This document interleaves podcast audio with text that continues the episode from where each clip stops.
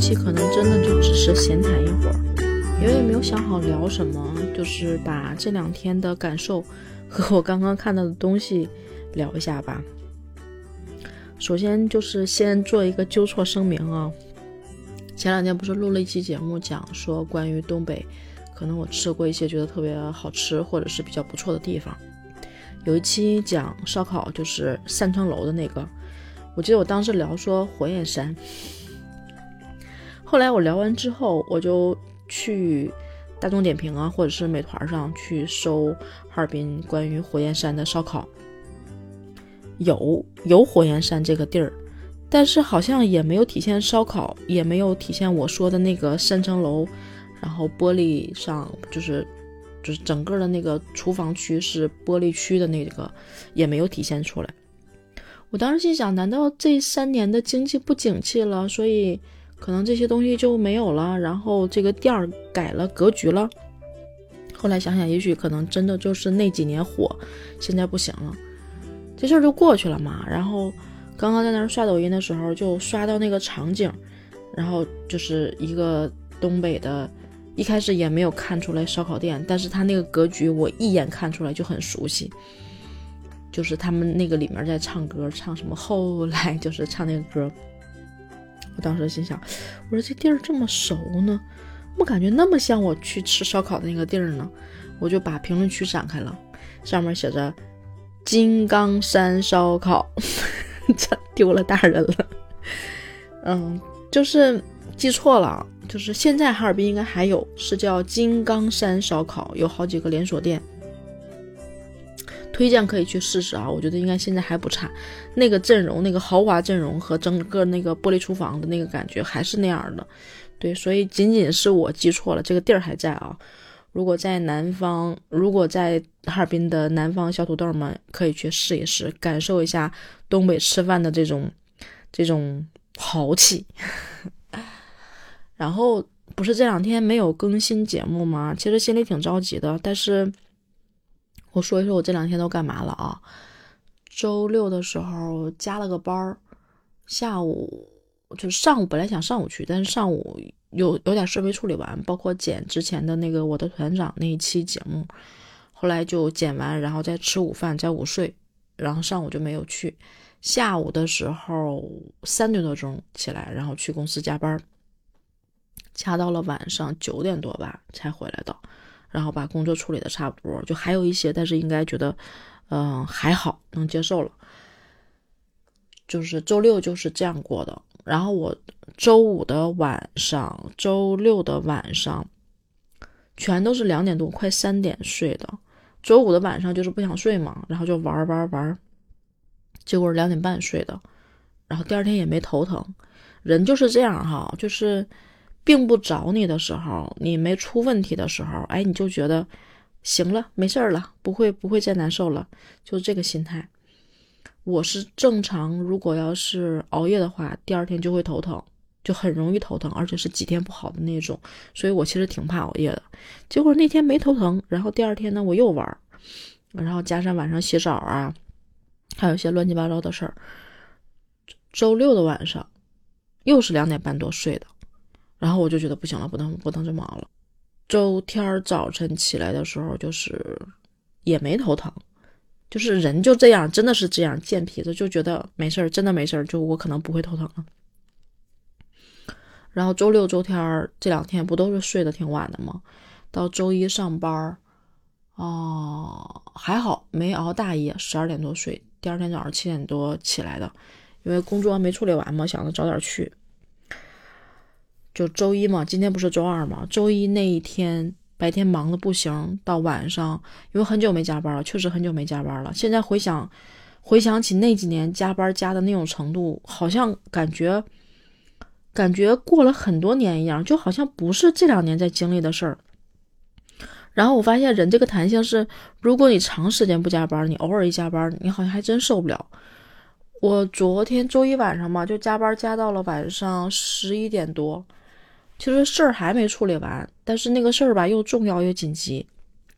可是我已经开始，就是整个人累的，就感觉很累，累到左左肩膀，就是心脏后面的那个位置，后背疼，就挺疼，然后整个人感觉特别累。我说我靠，别熬了，别再出事儿。然后就回来了，回来了。其实按理说，赶紧睡觉嘛，对吧？但是就是可能形成那种惯性了，会晚上玩一玩就没睡。等到十二点多快一点的时候，就想躺着睡觉，结果就还是那种后背的疼，怎么躺也不行，就是疼，就是不舒服。然后好像又折腾到了一点多才睡觉，就是感觉那种疼，就是那种累疼，你知道吗？我当时一度怀疑会不会出现问题，别别出现猝死的情况，我都有点害怕了。然后今天不就是周二嘛，今天加了会班，但是没加那么晚。这两天就这样过来的。本来其实挺想说说昨天啊，还是前天好好更新一下节目，然后可能就是这种没有按自己预期的这种状态去处理，就可能没有达到那个效果，然后心里就会有一点点心虚跟心慌。我我现在觉得我我这种录播客的爱好开始变成了一种惯性的责任，就是如果不做这个事儿，我心里会有愧疚感。我也不知道从什么时候开始，还是说真的这小夹板上了之后，我这个人可能就有奴役性了，所以就觉得特别的亏欠，就想着今天无论如何肯定想录一期，也做一个，嗯，对对对，就是有一个交代。为什么这两天没有录节目？昨天难受的时候就想了很多事儿，你知道吗？就想了之前加班加的厉害，然后又想到现在这种状态，好像因为感觉这个年龄。再往后的话，就身体状态和整个人的那个精气神儿、脑力啊、反应力啊，都在开始走下坡路了。然后又这样在公司去卖力，到最后也知道没有一个结果，嗯，就是觉得心理上挺挺失落的。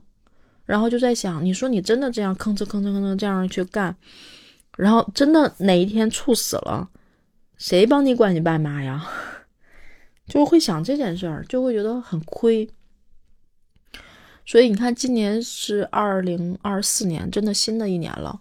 我其实，在去年的也是大概在过年前后，就是元旦过完之后，一反正我我现在有一种情况，就是我原来会认为过了阴历的那个年，过完大年三十那天才算是新的一年开始。但是现在从元旦过完元旦，我就觉得新的一年开始了。我在想的是，我新的一年我真的不想没有后路的去做一件事儿，所以就可能更想把播客做好了，也反正也不知道会做成什么样，只是觉得可能要去做一些积累，有一些厚积薄发的东西，才觉得有意义吧，才觉得算是一条后路，嗯，会有这种感觉。然后就觉得啊，就看到公司那些人，包括今天晚上回来的时候，跟同事一起回来的，哦，那哥们儿是品牌设计的，其实挺厉害的，但是人很呆萌，很很很可爱，就一米九的个儿吧，就 好可爱，就是很呆萌，尤其就是在我们我们在开会，我们领导在说他什么的时候，那个感觉就觉得好想替他说两句话呀，就是那种嘴不太好使那种呆萌，但是能力确实很强。这哥们儿来公司一年，已经一年多一点了。去年十二月份的时候来的时候坐我边上，然后现在看已经一月份了，然后整个一年的状态，其实他那儿真的是压力非常大，精力高度紧张，因为我们整个这个部门合在一起到现在啊两年的时间，还是不到两年的时间。